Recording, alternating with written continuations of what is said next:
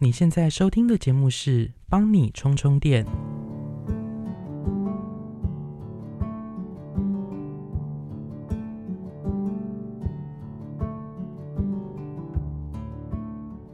大家这几天好吗？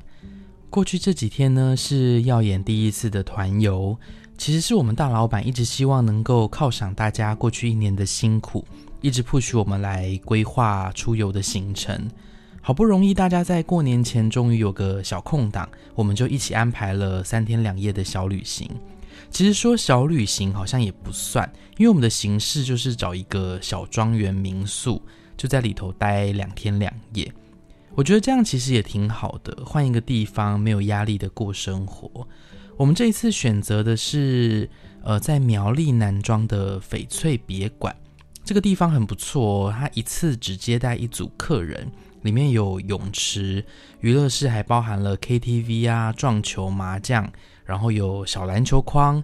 开放式的厨房跟第二厨房，总共有一间单人房、两间双人房、四间四人房和一间六人的小木屋，而且费用其实也不算贵，只要超过十个人，平均每个人每晚就是一八八零元。我觉得很推荐给那种十人以上、二十人以下的那种团体一起聚聚。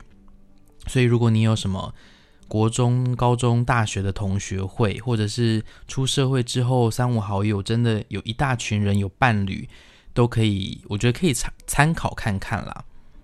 那我们很幸运，其实这三天的天气都非常的舒服。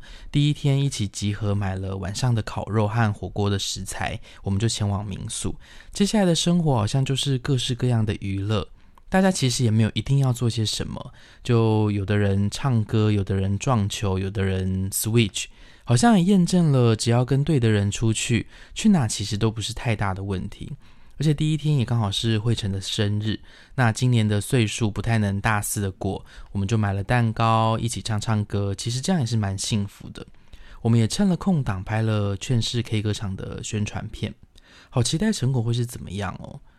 哎，说到劝世的 K 歌场，我觉得这一次的演出非常有料，喜欢劝世歌曲的大家真的不要错过哦。而且我们尝试让不同的演员挑战不同的歌曲，我们也从过去的演出里精选了一些歌，做成一 part 要分享给大家。那我们也会玩一些就是全场都能够一起参与的游戏，还能够近距离的跟演员们互动。如果一月三十一号有空，就邀请大家一定要来 Legacy 玩。哦，扯远了，拉回来。我还有收到老板给我的大红包，跟大家写给我的卡片，非常非常的感动。总之这两天两夜很放松，虽然还是有成堆的工作压在身上，但我把自己的心态稍微转换一下，就比较不会这么痛苦。回到工作岗位上，真的要把二零二三的工作收尾了。希望接下来的一切都能够顺顺利利。我上一集说要聊二代团，大家的反应也太热烈了吧！我到时候会来敲婉仪和大队长落阵的时间，他们应该算是团里少数也有在 K-pop 的人，所以跟二代团有关的问题，我到时候再一起回复。但我先补充一下，我目前的本命团是 G IDOL，我真的太太太太喜欢他们了，我无法比较我到底喜欢谁比较多一点，可能是雨琦，可能是舒华，可能是 mini，然后呃小娟我也超爱。希望他们今年的演唱会还能够安口回台湾。另外，疫情说希望聪聪能聊一些剧场有趣的事情。好啊，我来搜集回想一下，从业以来有没有印象深刻的事件。另外，匿名留言问说，跳脱工作，聪聪平时空闲时喜欢做的事。如果真的要摒除掉工作之外，我空闲的时候大多都是听音乐、看剧、看电影。这些感觉都蛮老套的耶，但我确实花最多的休闲娱乐是这些。如果我有喜欢的艺人发新专辑，我是会愿意什么都不做，专心的听他的专辑，一首一首细细品尝的。而且疫情后变得更宅，比较不爱在外头，可能也是因为出门会花钱吧。其实在家是蛮省钱的。真的要出门的话，可能就是去别人家吃饭聊天，或者是自己去看电影。比较特别的是，我喜欢吸收一些不是那么重要、跟生活无关的知识。我偶尔会很喜欢看书，一阵一阵的，不太一定，所以也会花大量的时间看各类型的小知识影片啊或文章。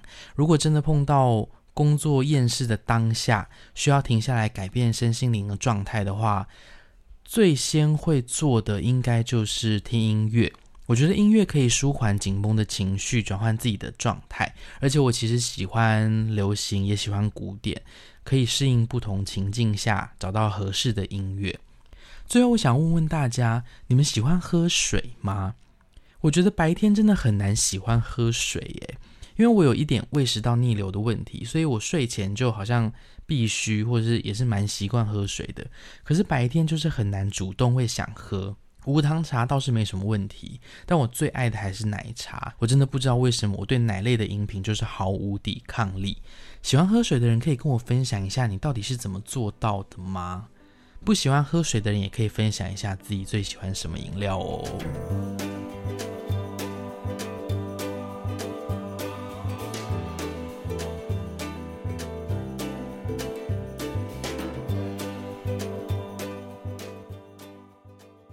今天的最近看什么呢？因为最近在追的影集还没有完结，而且是每周更播。那过去几天我也没有再看任何一部电影，所以今天我想要来跟大家分享昨天我在睡前看到的一篇文章。不知道什么原因，我的脸书被推播了《国家地理》杂志的粉丝专业。我这几天滑脸书的时候，就都会看到一些文章的标题。我是非常非常非常喜欢地球科学、天文学相关领域的内容。我昨天就看到一则内容，标题写着“科学家发现距离地球最近的黑洞”，完全打入我心。我今天就来跟大家分享这个奇怪的知识喽。好，这篇的内文是这样子的：他说，天文学家发现了目前为止最小的黑洞。质量只有太阳的三倍，而且它距离地球只有约一千五百光年，也是离我们最近的黑洞。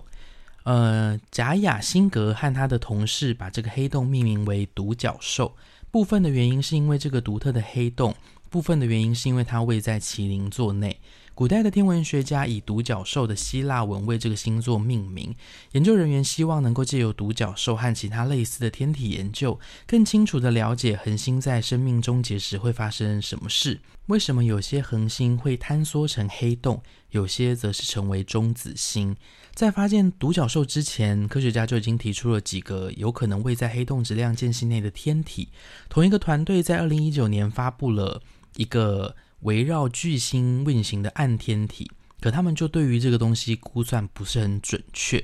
那最近呢，他们就是发现了这个最靠近地球的这个黑洞嘛。相信大家到这里呢，就是已经充满满头的问号了。我当时候其实也是，因为我对于黑洞。就是稍微知道，知道说哦，它就是一个质量很重的一个地方，那它会把光也都吃进去。但中子星是什么啊？我这边呢就来跟大家科普一下。其实恒星大家都知道嘛，就是我们的太阳就是恒星。恒星呢，它在生命的终结的时候，它会发生一个大爆炸。那因为爆炸的时候。天空中会好像有一个点突然发出强烈的亮光，很像一颗新的星球诞生，所以我们也会称它叫做超新星。但超新星并不是恒星的终点哦。如果恒星的质量比较重，大约是太阳四到八倍的这种重量，它就可能成为中子星。也称作脉冲星，因为它的重力非常的大，就连电子紧粘在原子核外面也撑不住内缩的这个力量，电子就会被挤压进原子核，与质子结合成中子。那因此形成这个星体很特别，因为它整个星球就是中子组合而成的星球。整个直径大约十公里的中子星，它的壳层非常的牢固。你就想哦，一个太阳这么大的质量的东西，它被缩成只剩下十公里，这么这么大，所以它不管你用任何的方式去敲它、冰冻它、烧它，都没办法破坏它。所以中子星和其他恒星相比，体积很小，密度很大。一立方公分的中子星物质，它大概就达十亿多吨。所以，一个大概绿豆般大小的，可能就要一万艘万吨的油轮才能够承受这其他的重量。而且，一般中子星非常的小，可是质量很大，表面温度非常非常的高。如果这一个恒星它不是成为中子星，那它就有可能会变成黑洞。当重量超过太阳的三十倍的恒星，它发生了这个超新星的爆炸之后，残留下来非常重的天体，因为它的重力就非常非常的强大，它连光都无法脱离，所以很难观测得到。所以有些恒星的黑洞它是单独存在的，也有一些呢，它是和其他天体组成了双星或是多重星。如果大家曾经看过星际效应，大概就会知道我在说什么。但是恒星的命运呢，其实它在一到五秒内就已经决定。当这个超新星爆炸的时候，它到底会变成中子星，还是坍缩成黑洞，就会很不一样嘛。那我觉得。这一篇他想要告诉我们的，就是因为黑洞其实是非常难观测到的，因为它光都没有，所以当我们要观测它的时候，只能用旁边的散发出来的某种射线，才能够让我们勉强看到说，哎，这个方向好像有一个东西一直把所有的物质都吸进去。各位，你们不觉得这个宇宙如此的浩瀚，然后这些知识都非常的吸引人吗？因为我们根本就无从得知在。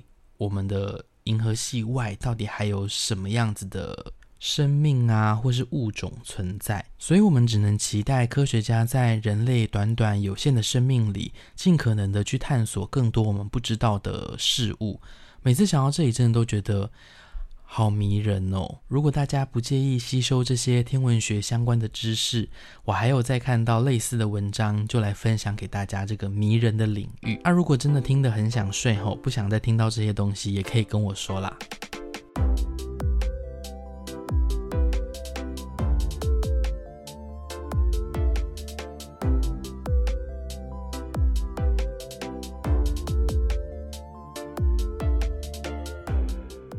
今天的帮你充充电，我想分享一位总是能够帮我充充电的歌手，他是阿超。如果你不认识他，我想你或许会听过他帮别人写的歌曲，像是梁静茹的《我好吗》，郭靖的《分开不是谁不好》，刘若英的《我懂了》，许光汉的《一日》，佳佳的《漂流》，还有许富凯的《疼你会入心》等等。我认识阿超超过十年了。一开始我们是在耀眼当时跟师大共同制作的一个演出，叫做《林克的冒险》认识的。后来变得更熟，我们反而比较像是闺蜜。我觉得我们会合拍，有一大部分的原因是因为我们的幽默感很靠近，觉得好笑的事情几乎都差不多。我们也有一个群组叫做“顺丰妇产科本说淡算”，在这个地方我们能够分享彼此很多的喜怒哀乐。但今天我想要以一个粉丝的心情来分享。我从认识他开始，听着他的作品，你会知道他对于生活的感受是非常细腻而且强烈的。面对任何的情感，不管是友情、亲情或是爱情，他都能够用他敏锐的心把这些化作每一首歌。当然，这些也都伴随着他人生的各种坎坷与顺遂。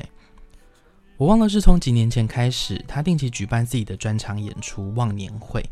忘年会其实是日本社会独特的文化之一，它也是职场上的传统习俗。在每年年底，各大公司或是企业都会举办忘年会，邀请员工、同事们一同吃饭饮酒，并且回顾过去一年的成绩，互相勉励新的一年能有好的表现。忘年一词呢，起源于镰仓时代，有着将一年不愉快的事情都忘掉的含义。到了江户时期，忘年活动开始发展为一种庶民娱乐，为回馈一整年的工作辛劳，人们在年末时相约举杯庆祝。而他将这个习俗转变为自己的专场演出，每年的最后用一场演唱会陪伴着所有人，把今年很多的不愉快忘掉。今年他的忘年会会在一月二十七号在西门河岸留言举办，大家现在听到的歌曲也是同名的主题曲《忘年》。我今年其实有受到阿超邀请，他他想要找我担任他这一次专场的执行导演，但是因为太靠近我们自己 Legacy 的演出，我时间上没办法配合到，真的很可惜。但我衷心推荐给大家这场演出，他有非常多的音乐作品，都可以在各大平台上找到，也欢迎大家到他的脸书或 IG 追踪他，相信大家都能够透过他的音乐帮你们充充电。今天的节目到这边也到尾声了。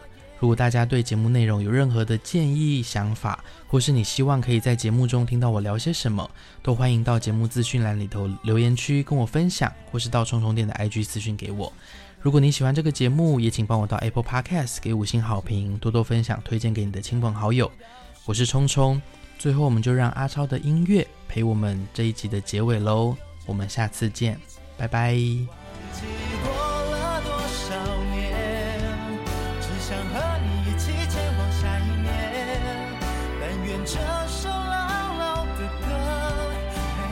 安睡，陪你怀念。也许到了那一年，我们都不在彼此身边。生命是流动的商店，交会过就是缘。